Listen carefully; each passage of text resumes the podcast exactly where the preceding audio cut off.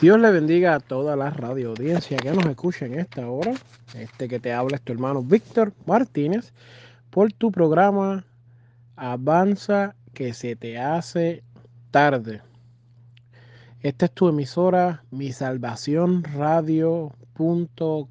Así que esté pendiente, preste atención, comparta, invite a un amigo y déjenos saber desde dónde nos está escuchando. En este día quiero hablar una palabra que se encuentra en Mateos capítulo 11. Mateos capítulo 11. Y si eres tan amable, ve conmigo a la escritura. Mateo es el primer libro del Nuevo Testamento. Después de Mateo está Marcos, luego está Lucas, luego Juan. Mateos 11, versículo 12. Y lo vamos a leer en el nombre del Padre, del Hijo y del Espíritu Santo. Desde los días de Juan el Bautista hasta ahora, el reino de los cielos sufre violencia y los violentos lo arrebatan. Aleluya. Quiero hablar contigo en esta hora bajo el tema El Evangelio es para bravos. El Evangelio es para bravos.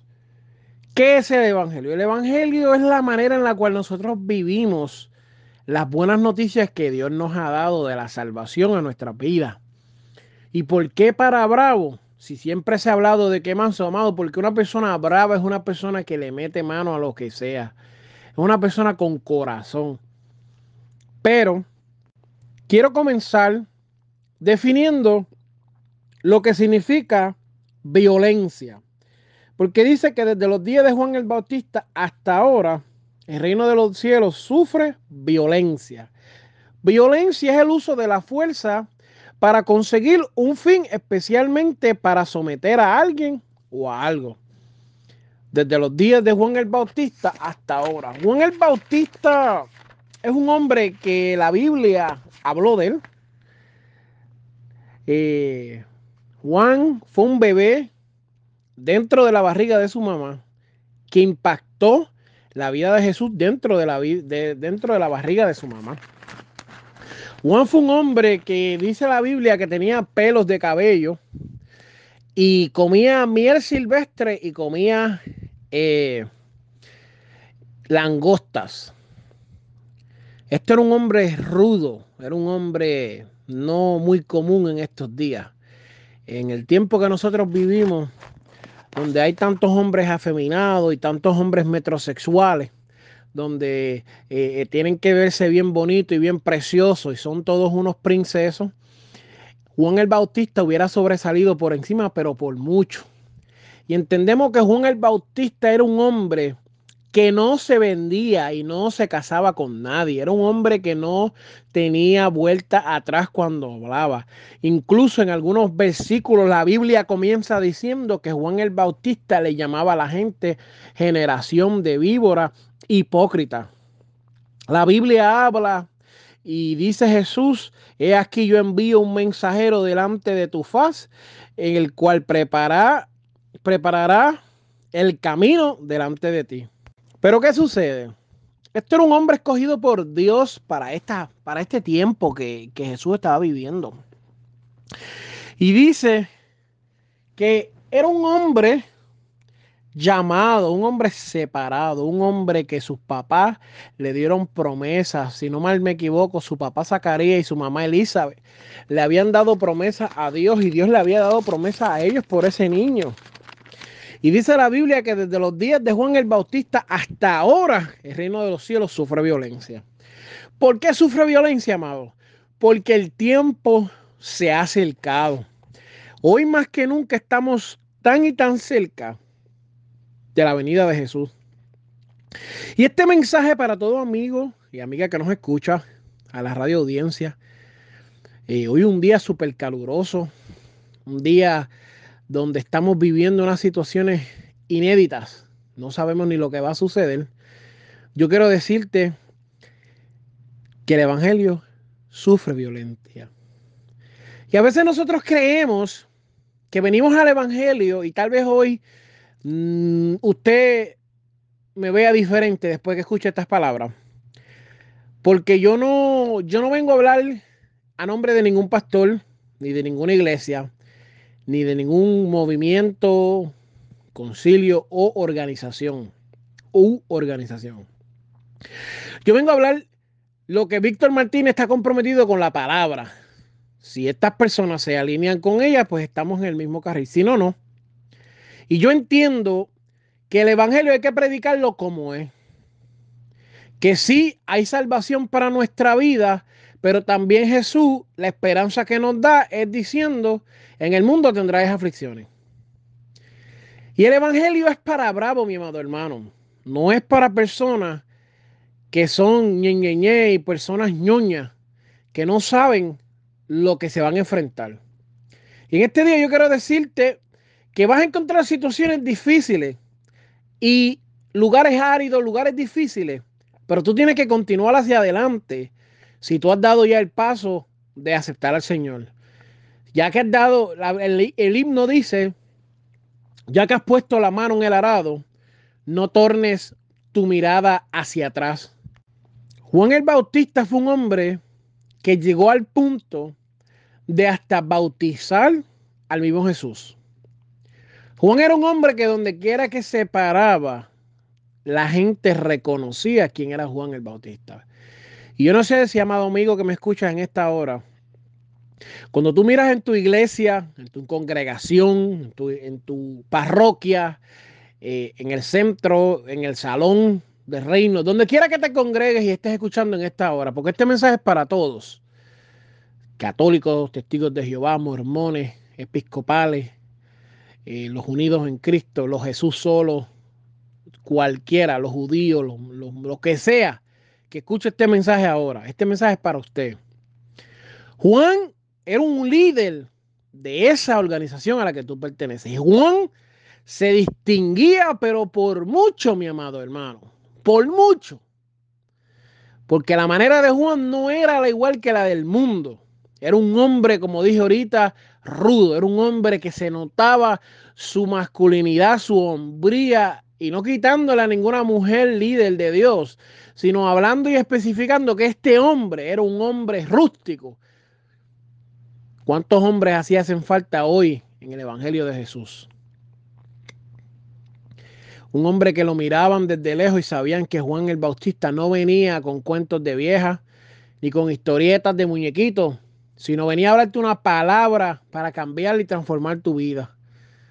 Cuando la gente le preguntaron, Juan, ¿qué debemos de hacer? Le dijo, hagan, hagan eh, frutos dignos de arrepentimiento, queriendo decirle, cambien su manera de vivir. Él les predicó y les dijo, el arrepentimiento es que tú tornes de tu camino. Si tú estás hacia el norte, vayas hacia el sur. Él estaba hablando esto a esas personas. Amado que me escucha, presta atención a lo que estoy hablando. Porque Juan representa la iglesia de ese momento.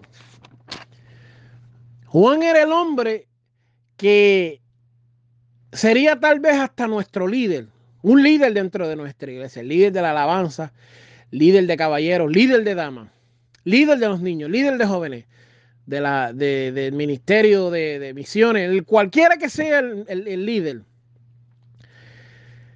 Pero Juan el Bautista llegó un momento donde lo llevaron preso y mandó a preguntar a Jesús por lo que se oía.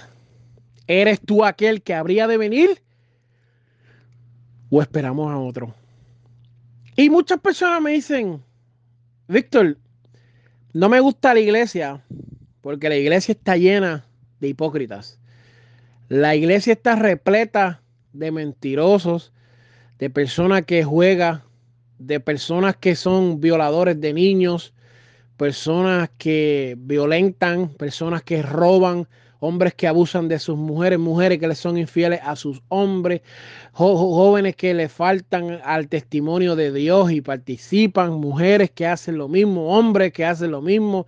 Víctor, la iglesia es eh, un lugar lleno de hipócritas, de gente mala, de gente que, que, no sirve, de gente que no, que no es lo que me gusta, no es lo que yo acostumbro, no quiero ir a la iglesia por el tipo de personas que se reúnen a la iglesia. Ahí es donde yo comienzo a decir, el Evangelio es para bravos.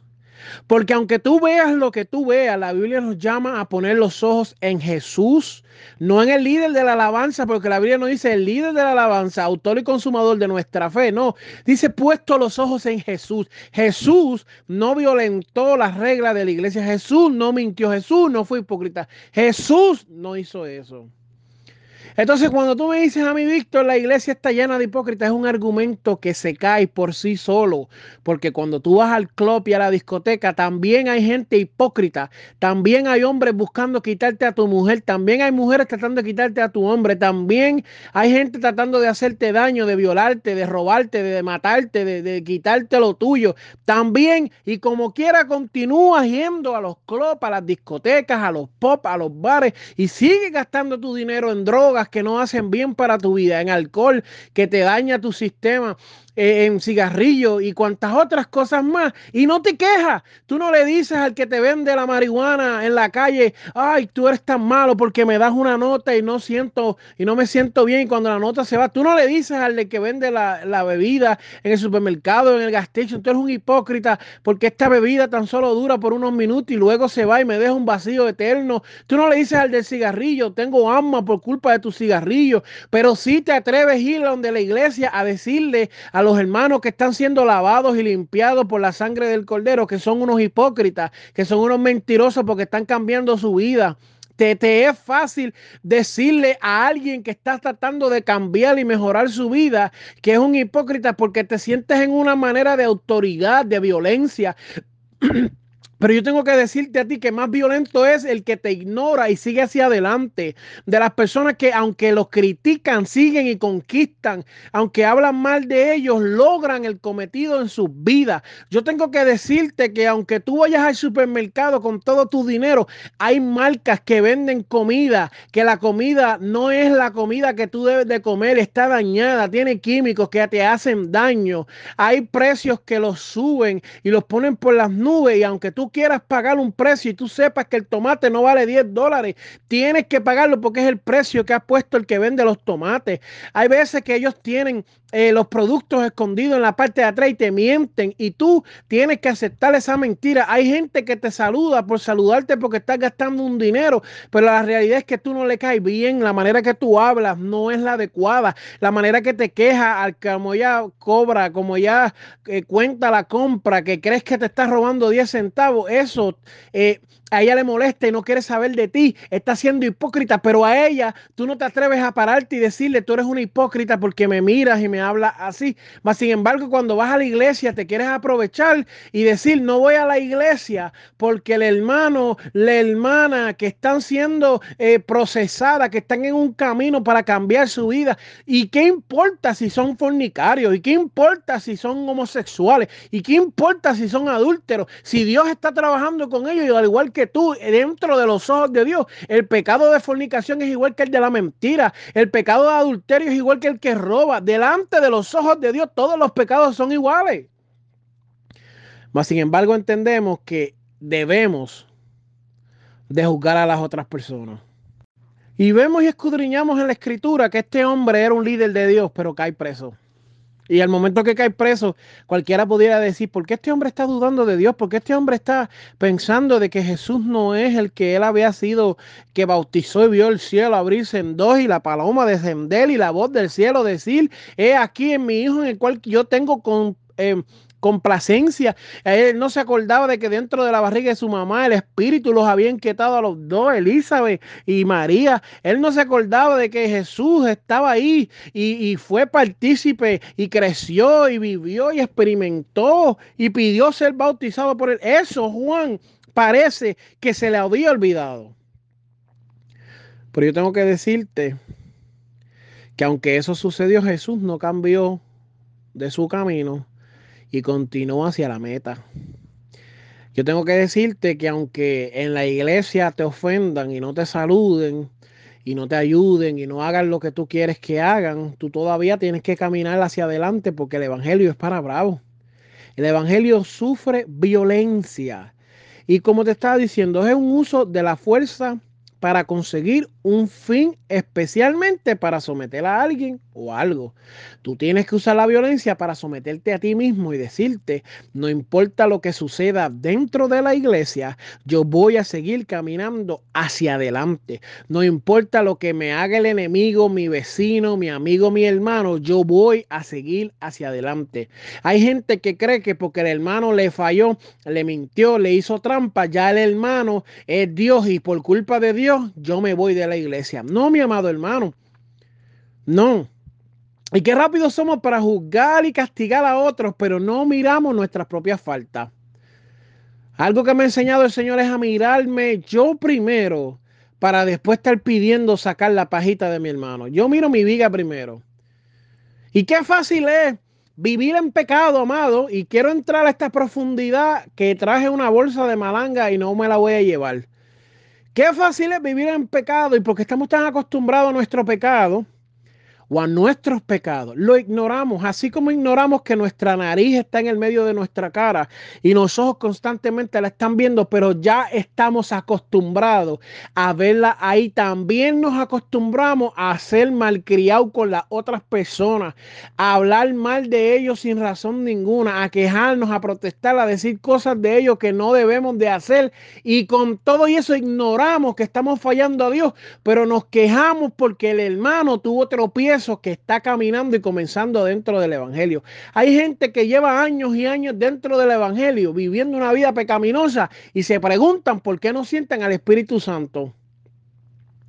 Hay gente que se convirtió los otros días y está usando la excusa de porque la iglesia hay pecadores, porque la iglesia hay hipócritas. Pues tú estás usando una excusa vana, porque cuando tú vas a la corte, tú no conoces al juez.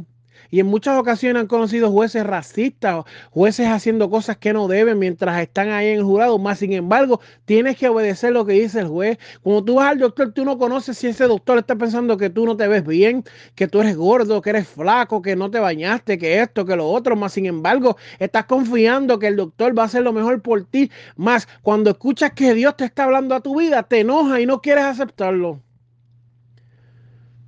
Qué triste es que ver que Juan el Bautista flaqueó y ya la gente se lo quiere comer vivo. Ya Juan el Bautista no es el escogido. Ya Juan el Bautista no es el líder del milenio. Ya no tiene ministerio evangelístico multinacional. Yo me siento a hablar con las almas en la calle. Porque mi pasión son las almas, mi amado. Ir a la calle a ministrarle. Yo prefiero predicar 10 veces en, en, la calle que predicar 10 veces dentro de la iglesia. Cuando yo estoy predicando en la calle, yo siento que la gente está prestando más atención. Cuando una gente me invita a su casa y me dice, ven que tengo una situación, está en completa disposición para que Dios haga un milagro. Cuando a veces yo voy a la iglesia, hay gente que no está pendiente, hay gente que no está prestando la atención, no tiene la mejor mente. Más sin embargo, tengo que decirte que como quiera, yo tengo que mantenerme concentrado en el galardón de mi salvación. Y dice la Biblia, y va mucho más allá que Ten cuidado que nadie quite o te robe o te lleve o te arranque o saque de tus manos tu corona. Quiere decir que hay gente dentro de la iglesia buscando activamente quitarte tu corona.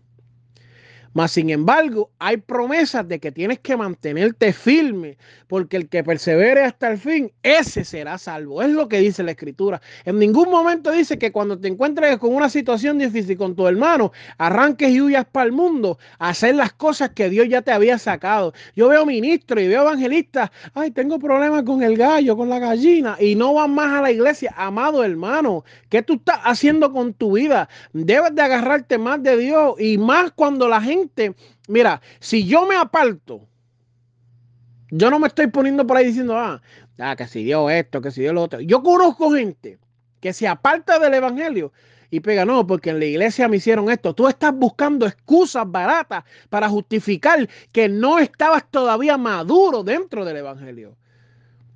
Si tú te salsaste porque Dios no contestó mi petición y yo no quiero someterme a un Dios soberano que hace como Él quiere y que Dios hace como Él le dé la gana. Ah, no diga, ¿a qué no dices eso? Pero sí tienen que decir, no, yo me salí de la iglesia porque el pastor se estaba robando el diezmo. ¿Qué diezmo? Si a veces la gente ni diezma.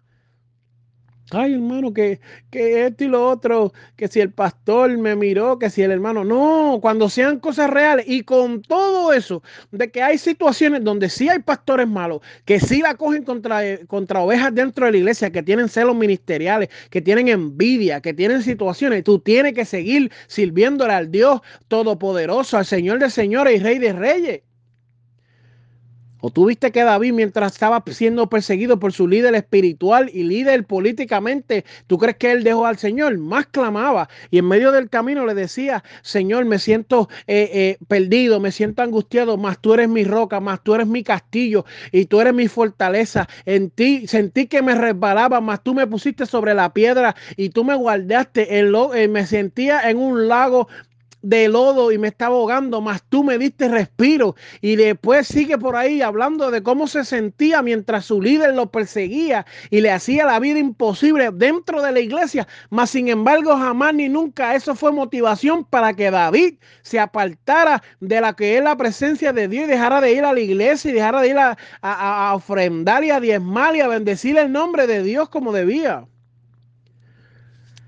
Pero hoy en día estamos acostumbrados a que no nos digan nada. Y después tenemos la cara como una piña y decimos, ay hermano, solamente Dios puede juzgarme. Miedo debe de darte usar esas palabras de Dios en vano.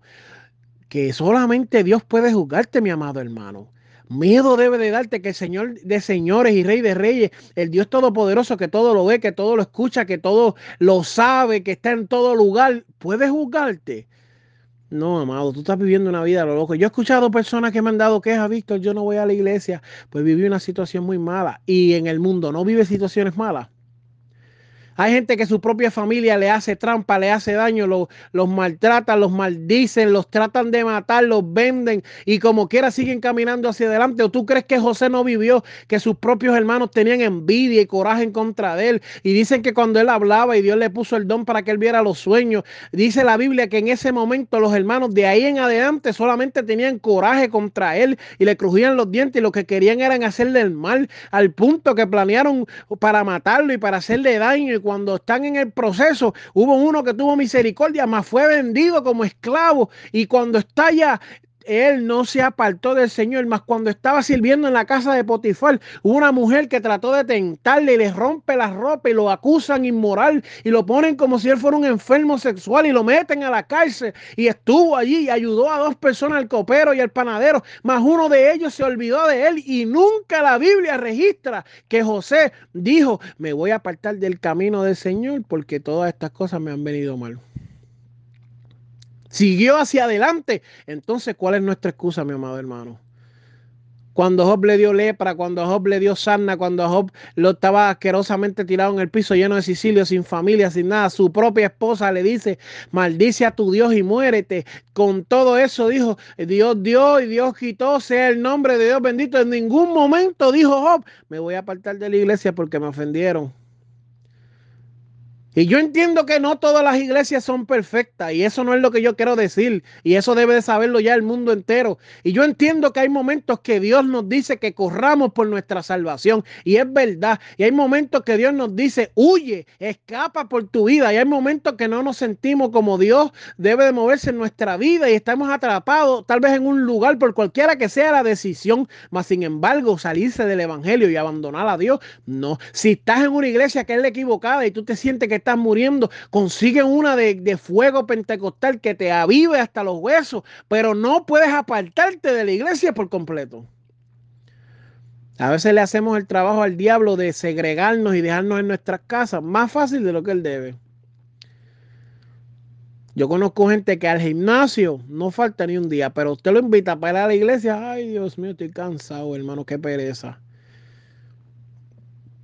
Y así quieren ser líderes espirituales, así quieren profetizar y aquí sí quieren hablar lengua. No, Señor, yo, yo estoy en la camino y estoy caminando. No, no. Cuando tú estás caminando, tú llegas a entender que aunque Jesús escuchó que Juan estaba dudando de él, Jesús siguió caminando hacia adelante. Y tú quieres que yo te diga más. Tú quieres, tú quieres que yo te diga lo que hizo Jesús. Jesús, al momento que los discípulos le están diciendo, mira lo que le dice Jesús. Mira lo que le dice. Vamos a, vamos a la palabra, vamos a la palabra. Vamos más adelante. Mira lo que le dice aquí. Mira lo que dice aquí. De eh, aleluya. Gloria a Dios. Cuando Jesús terminó de dar instrucciones a sus doce discípulos, se fue de allí a enseñar y a predicar en las ciudades de ellos. Y al oír Juan en la cárcel los hechos de Cristo, le envió dos de sus discípulos para preguntarle, ¿eres tú aquel que había de venir o esperamos a otro? entonces Jesús tomó su bultito y su, su loncherita y se fue a llorar y a taparse los ojos con, con vaselina. No, amado, eso no es lo que dice la Biblia. Dice, respondiendo Jesús les dijo, id y haced saber a Juan las cosas que ustedes oyen y las que están viendo. Los ciegos ven, los cojos andan, los leprosos son limpiados, los sordos oyen y los muertos son resucitados. A los pobres anunciado el Evangelio y bienaventurado es el que no haya tropiezo en mí. Hmm. Estoy, estoy dándote algo para que tú entiendas esto. Mira, mira lo que dice Jesús. Que pudiendo haber faltado el respeto a Juan y pudiéndose haber tirado a llorar en el piso, como hacen muchos cristianos, hoy en día y se apartan del evangelio. Muchas personas, amados, que nos encontramos en la calle, que quieren que uno le pase el, biberón de bebé y le ponga un diaper, porque, ay, tan grande, yo tenía ministerio. La gente que comienza diciéndote que está apartada, yo tenía ministerio, son bebés espirituales. La persona que tiene el ministerio, y te lo digo por cuenta propia, que aunque tú estés roto en mil pedazos, el ministerio sigue trabajando a favor tuyo. Eh, aunque tú tengas eh, la vida hecha en canto y, y, no sepas ni cómo trabajar, el don que hay dentro de ti, eso es irrevocable. O sea, si tú tenías el llamado de servir, aunque tú estés roto en mil pedazos y la gente esté hablando pestes de ti y diciendo lo que quieran de ti, tu don sigue funcionando. Aunque Dios diga, eh, eh cuando Dios dice, mejor dicho, eh, eh, tú tienes el llamado y tú tienes el don y te está poniendo a hacer algo y aunque te caiga una montaña encima, todavía tú sigues hacia adelante. Te voy a decir más, en el momento más difícil de Job, que lo pierde todo, que está enfermo, que se siente frustrado, vienen sus amigos a, a lastimarlo, a burlarse, a hacerle bullying, cyberbullying, se meten a Facebook, le tiran, se meten a Instagram, lo taguean, le ponen cuanta cosa en ese momento dice la palabra que Dios envía a Job para que ora por ellos. Cuando Job ora por ellos, Job es restituido. En medio de su fracaso, destruido por completo, Dios lo está usando todavía para ministrar. Así que si tú tienes ministerio, ministra. Si tú tienes llamado, sal y busca lo que está diciendo que tiene. No me digas a mí, yo tengo llamado. Sí, yo tengo un llamado de Dios, pero yo prefiero quedarme en casa. Di la verdad. Huí, tuve miedo, no fui fuerte. Di la verdad. Yo no vengo a predicar el compañito como lo he hecho todos los otros días, hablándote del amor y la misericordia de Dios. Vengo a decirte que el tiempo se acaba y tal vez hoy sea la última vez que tú me escuches hablarte y decirte que Dios te está llamando para que te arrepientas, no para que pases al frente y busque la oración, para que te arrepientas de tu mala manera de vivir, porque como tú estás actuando, estás deshonrando lo que Dios ha depositado en ti, que Dios te ha dado una oportunidad de que seas salvo y escuches este mensaje y tú estás siendo de honra ante el Padre, porque Dios te está dando una oportunidad para que tu vida sea alcanzada y con tus malos hechos y tus malas decisiones y con tus excusas baratas, estás dañando el propósito de Dios en tu vida. Y si te pierdes, te vas, pero te vas con gusto. Dios habla tan claro a través de la persona de Jesús que le dice, de cierto digo, que entre los hombres que nacen de mujer no se ha levantado otro mayor que Juan el Bautista. Mientras Juan dudaba de Jesús, Jesús clarificaba quién era Juan. Alábalo ahora si te atreves. Tú puedes hacer lo mismo que mientras estén hablando pestes de ti, tú puedas estar tirándole flores. Alaba. Puedes tú decirle, mira, amado, yo sé que tú me estás tirando, yo sé que tú me estás tratando de tirar tierra, pero yo no soy como tú. En una situación hace unos pocos días, una persona se puso a difamarme y a hablar unas cosas que no debía.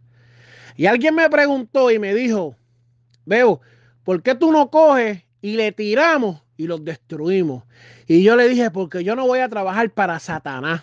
Eso es lo que hace Satanás. Y yo no voy a poner esfuerzo para dañarle a esa persona porque eso no está en mí del tesoro de su corazón, dice la Biblia, que das de tu fruto.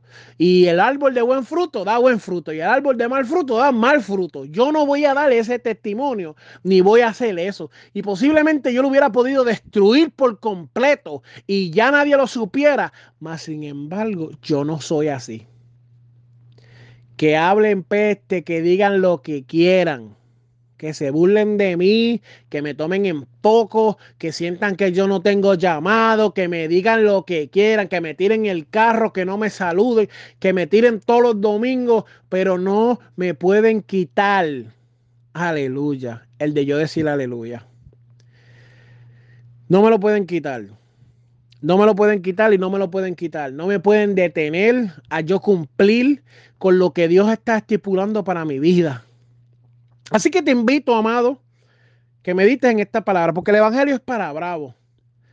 Yo reconozco que la iglesia está llena de hipócritas, pero ¿a dónde van a ir los hipócritas? Los hipócritas necesitan salvación.